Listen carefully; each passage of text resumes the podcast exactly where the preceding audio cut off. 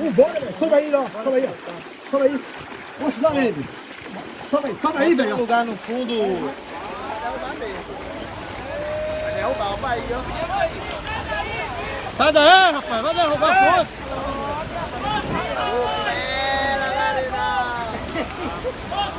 A ponte aí, ó.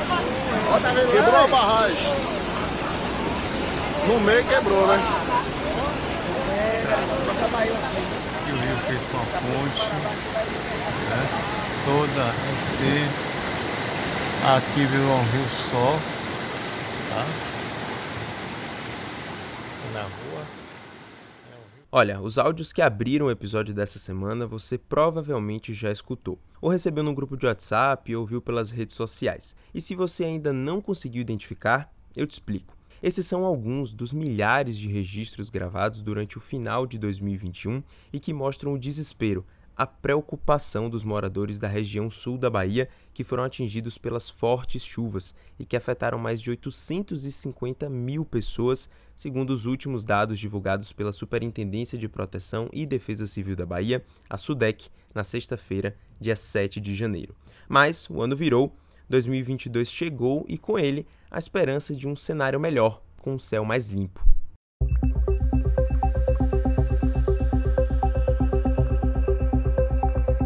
Mas apesar dessa virada do ano e da redução das chuvas no sul do estado, é claro que boa parte da população ainda se preocupa e tem medo de que uma nova tragédia possa acontecer. Quem está falando aqui é Vinícius Rafushi e nesta semana o podcast de reportagens especiais do Correio O que a Bahia quer saber debate. Reconstrução e prevenção. O que fazer para evitar novas tragédias causadas pelas chuvas?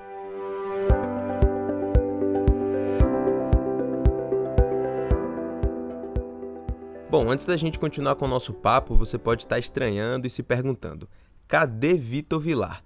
E essa é uma pergunta justa, até porque é ele que esteve à frente do programa até então.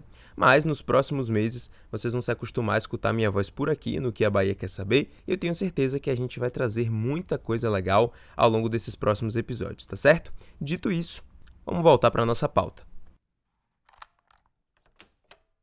Para a gente entender de que forma a população, não só a que vive no sul do estado, mas também de outras regiões, pode ficar mais segura diante de fenômenos dessa natureza, é legal que a gente entenda melhor o que aconteceu.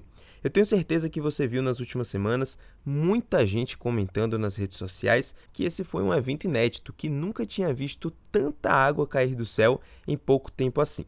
E olha, não foi só impressão não, viu?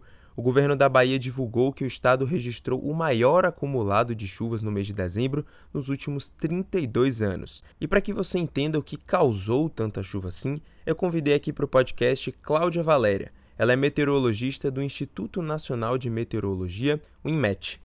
Nós temos o período chuvoso, né, de grande parte do nosso estado, que inicia na primavera e se estende por todo o verão. Então, todos os anos nós temos como os meses mais chuvosos do ano, principalmente nas regiões Oeste, Vale do São Francisco, Sudoeste e Sul da Bahia, é o período que vai de novembro até a primeira quinzena de março, como sendo o período chuvoso. O que isso significa? São os meses onde nós temos os maiores volumes de chuvas sendo registrados nessas regiões, é, em comparação com os demais meses do ano. Esse ano, é, e o fenômeno meteorológico que faz com que e, esses sistemas eles provoquem chuvas, né? Na verdade, as chuvas elas são em decorrência de um fenômeno que nós chamamos de zacas. Zacas, Zona de Convergência do Atlântico Sul.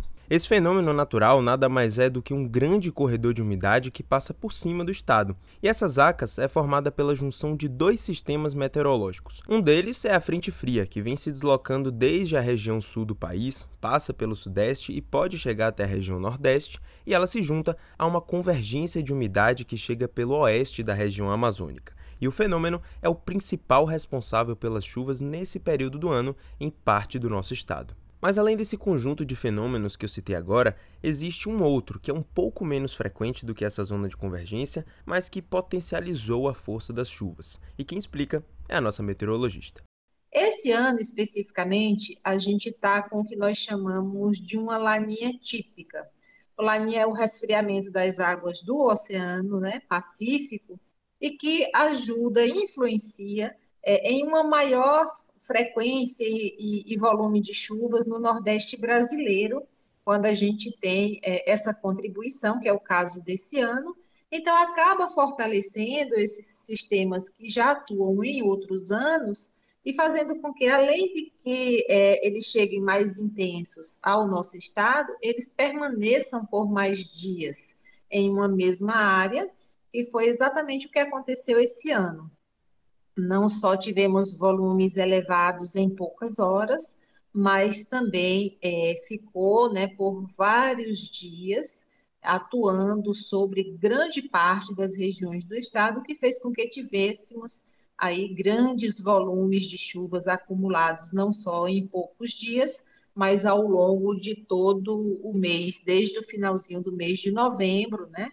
Até principalmente durante todo o mês de dezembro, onde tivemos aí muitos é, municípios onde temos estações meteorológicas com um volume superior a 400, próximos a 500 milímetros é, nessas regiões onde é período chuvoso.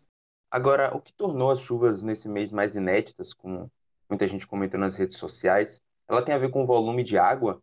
Ele foi mais intenso do que o normal ou teve algum outro ponto que foi fora da curva? Sim, é, no, no, no, sul né, do estado tivemos aí alguns, algumas localidades que choveu muito, né, como é, o, o, caso de Itamaraju, por exemplo, que passou de 700 milímetros no mês, então, em alguns desses municípios, o volume foi realmente muito elevado, mas claro que a gente tem que levar em consideração que muitos desses problemas é, eles estão relacionados indiretamente com a chuva, né? Por, por conta do aumento dos, é, do volume dos rios, né? Algumas barragens que transbordaram, então, tem outros fatores que devem ser levados em consideração para além de só o volume de chuvas que cai numa determinada região. Então, tem uma contribuição, mas de certa forma é indireta, né? Para você ter uma ideia da quantidade de chuva que caiu em Tamaraju, por exemplo, Cláudia trouxe o dado de que choveu mais de 700 milímetros só no mês de dezembro. Mas se a gente for considerar o que é um volume normal para um período de três meses, que é essa estação mais chuvosa, como ela explicou, a quantidade padrão de chuva seria de 700 até 1000 milímetros. Ou seja, em um mês choveu praticamente tudo o que deveria chover em três meses. E a falta de distribuição, não só na localidade, mas no tempo em que a água caiu, resultaram nas cenas que vocês acompanharam na abertura do episódio. Thank you.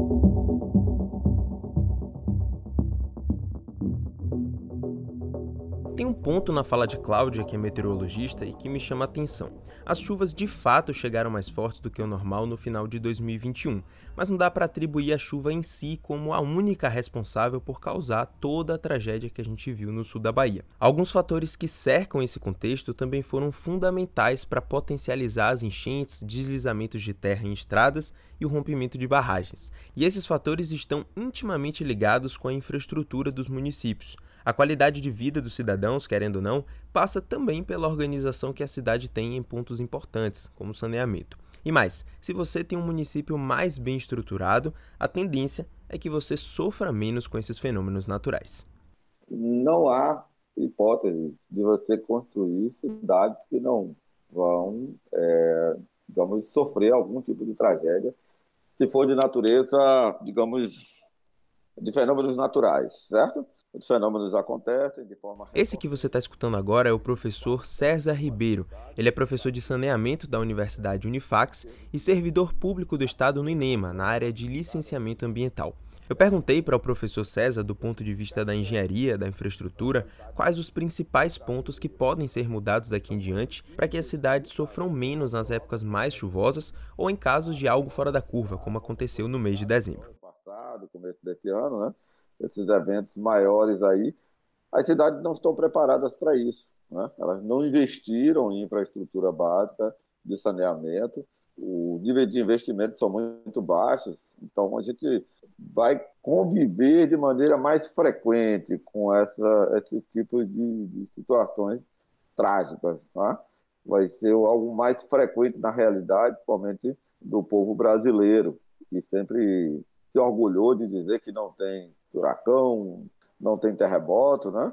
Agora a gente percebe que essas coisas começam a ficar mais próximas e falando de chuvas, de eventos de chuva, isso vai ficar também mais frequente, tendo em vista esse processo de aquecimento do planeta, que a gente não, não para para levar a sério, né? Então, as cidades vão sofrer cada vez mais mesmo, até que as pessoas aprendam, ou os gestores públicos aprendam uma nova forma de fazer a gestão municipal. César também explicou que há um movimento de ocupação dessas áreas no interior mais próximas dos rios, e esse tipo de ocupação contribui para uma maior vulnerabilidade. Até porque, como eu trouxe aqui também no programa, boa parte das enchentes foi influenciada pela cheia dos rios.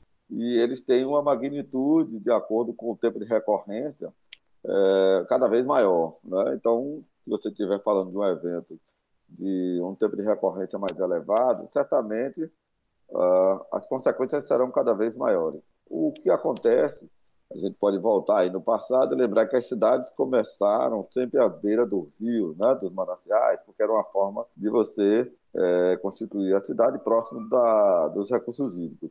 À medida que o tempo foi passando, isso tem de, é, modificou-se. Né? Então, hoje a gente recomenda que haja um afastamento dos mananciais, mas infelizmente essa não é uma realidade. Infelizmente a gente percebe que o planejamento municipal ele sempre vai preterir as áreas de cursos de água, não é? vai revestir, vai transformar em macrodrenagem, vai transformar em algo que é, não vai conseguir dar conta do volume cada vez maior é, dessas águas, como aconteceu é, no, no final do ano passado, começo desse ano, né?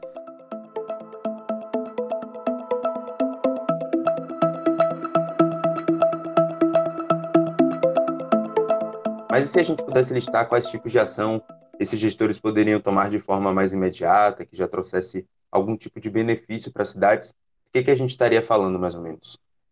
Bom, é, pensando do ponto de vista dos, da gestão pública, é fundamental que a gente tenha aí uma, um ajuste né, nesse modelo de gestão é, federal, estadual, municipal, essas relações. Né? As coisas acontecem no município, não acontecem na esfera estadual, nem acontecem na esfera municipal, elas acontecem nos municípios. E as pessoas, os munícipes é que sofrem as consequências. Então, essa, essa cadeia de investimento precisa melhorar, é, ter um fluxo melhor, né? reduzir as margens de perdas em termos de investimentos. Tá? Mas falando de infraestrutura propriamente dita, né?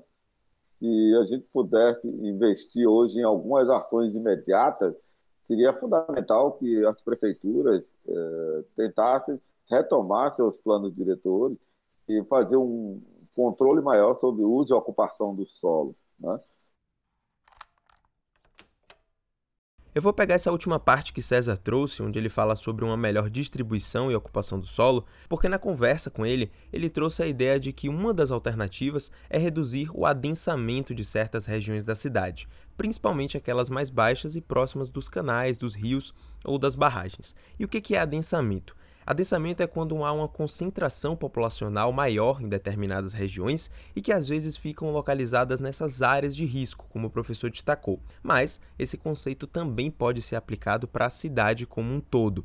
Ou seja, é um fenômeno urbano que pode ser manejado pelas gestões públicas através do plano diretor, que nada mais é do que uma lei municipal que gere o desenvolvimento e a expansão da cidade. Aqui no Brasil, por exemplo, todos os municípios com mais de 20 mil habitantes precisam elaborar esse documento. Mas se você falar em termos de investimento, que a gente precisa, é, digamos, é, descompactar essas áreas. Então, se você vai fazer uma intervenção numa, num determinado bairro de periferia, que você consiga, digamos, expandir as áreas e não confinar essas pessoas. Você precisa fazer um, um trabalho de loteamento da cidade, para onde a cidade vai crescer, tirar essas comunidades das zonas de risco e colocar elas em zonas mais tranquilas.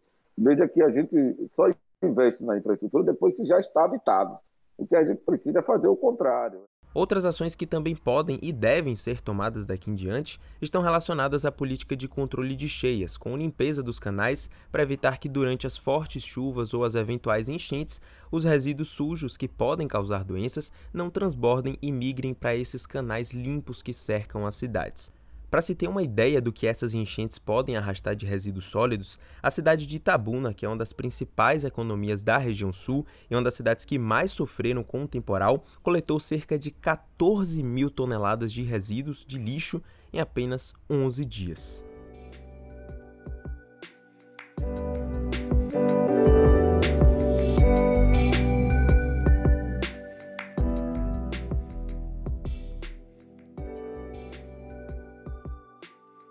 Próximo de Itabuna, a pouco mais de 60 quilômetros de distância, na cidade de Ubaitaba, a situação não foi diferente. Casas e comércios engolidos pela chuva e 2021 terminou de forma trágica para muita gente. A história que eu conto aqui agora é apenas uma das milhares de histórias em meio às enchentes, mas que representa bem o drama da população de parte do estado nesse momento. Seu Juarez Magalhães Leal Júnior é dono do Leal Supermercado, que fica na cidade de Ubaitaba. Aos 45 anos, Juarez contou um pouco do que foram as últimas semanas de 2021 e o prejuízo no bolso causado pelas chuvas.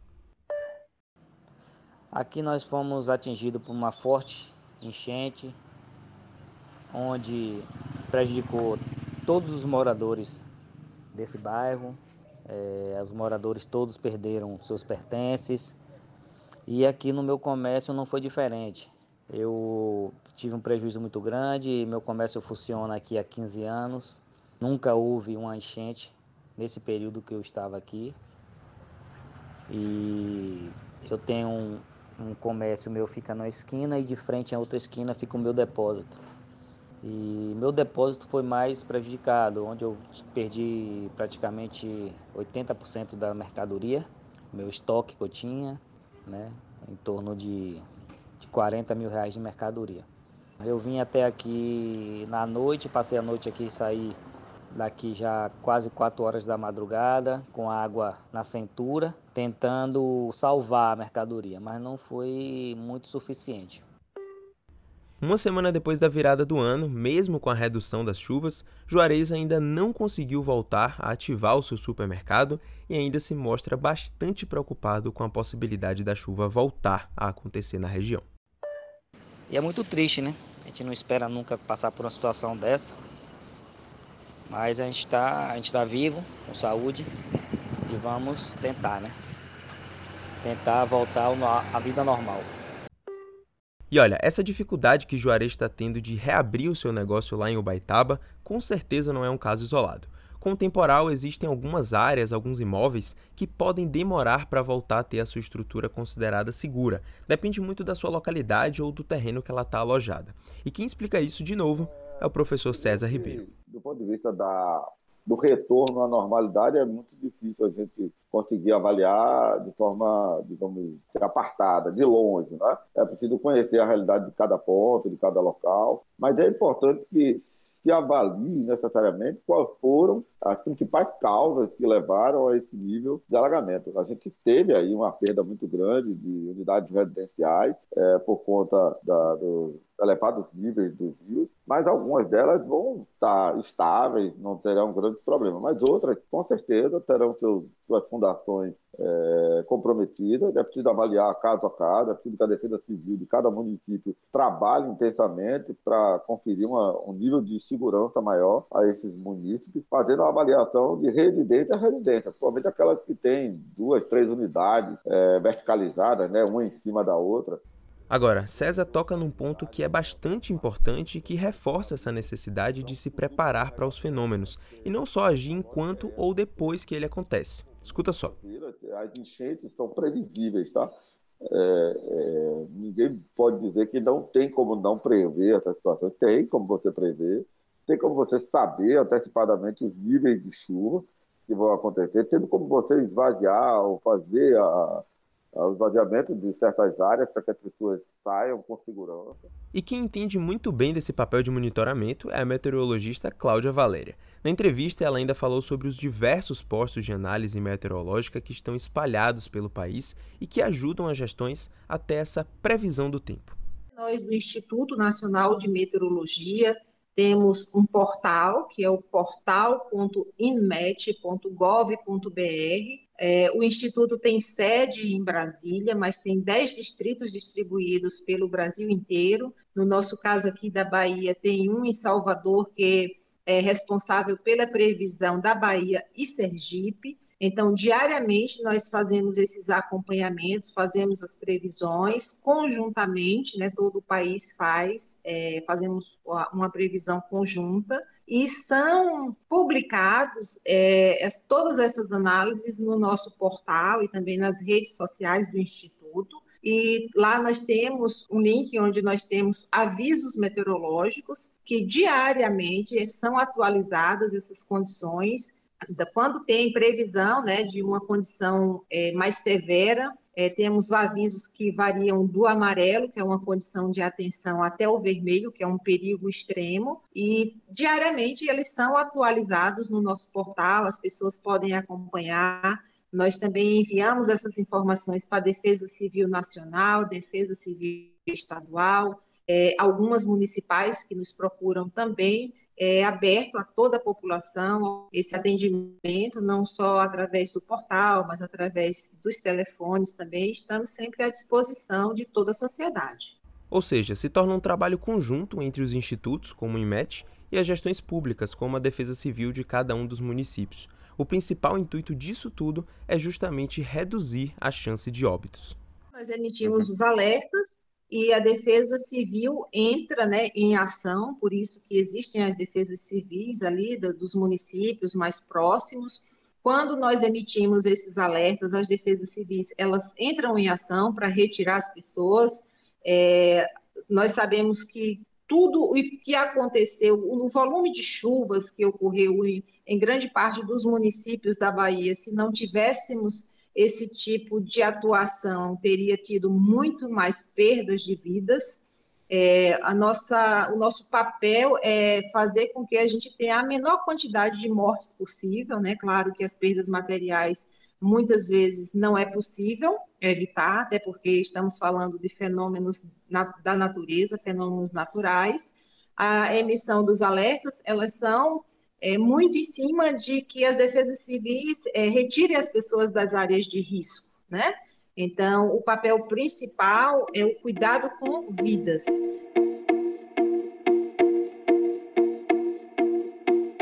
Bom, acho que já deu para entender aqui durante o programa que a palavra-chave para esse ano de 2022 é prevenção. Estar preparado para essas chuvas muda o rumo das pessoas e também das cidades. E é claro que a gente aqui quer manter também um discurso sobre a importância da participação social nesse processo.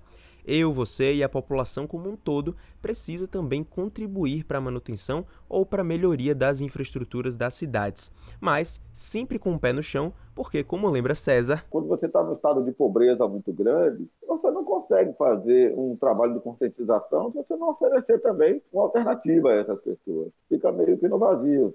É como se a gente estivesse pedindo às pessoas para fazer a separação do resíduo sólido, é, separar, segregar o que é plástico do restante, as pessoas fazem e, de repente, o, o caminhão que coleta o resíduo é o mesmo, que leva o plástico e o resíduo orgânico. Aí você fala, então para que você separei? Porque você não oferece a infraestrutura. Você oferece uma ideia, mas que não tem consequência.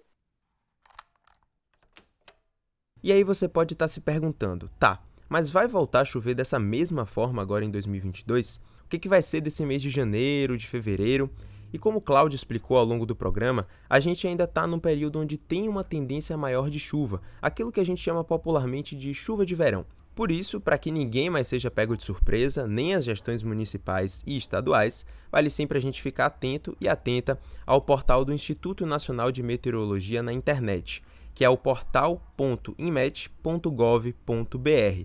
Lá você tem mapas, tabelas, gráficos que com certeza vão tirar sua dúvida e matar sua curiosidade sobre a previsão do tempo. E como diz aquele ditado que é antigo, mas sempre certeiro, é melhor prevenir do que remediar fenômenos eles estão aí, estão presentes, né? E as cidades sofrerão sempre alguma consequência, em algum nível maior ou menor. Mas se você prepara a cidade, você prepara os seus munícipes para compreender e conviver de maneira mais é, orgânica com aquele ambiente, fica mais fácil. Né? Você controlar, reduz substancialmente os níveis de perda. Né? Principalmente a gente está falando de perdas de vida. Então, bem material você recompõe facilmente.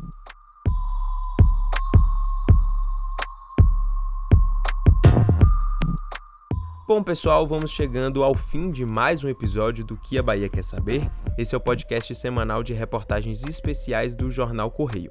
Aqui quem está falando mais uma vez é Vinícius Rafushi e sou eu que estou à frente da produção, locução e edição deste programa. Não se esqueça de compartilhar com geral e ativar as notificações no seu player de podcast preferido para não perder o episódio da semana que vem. Valeu!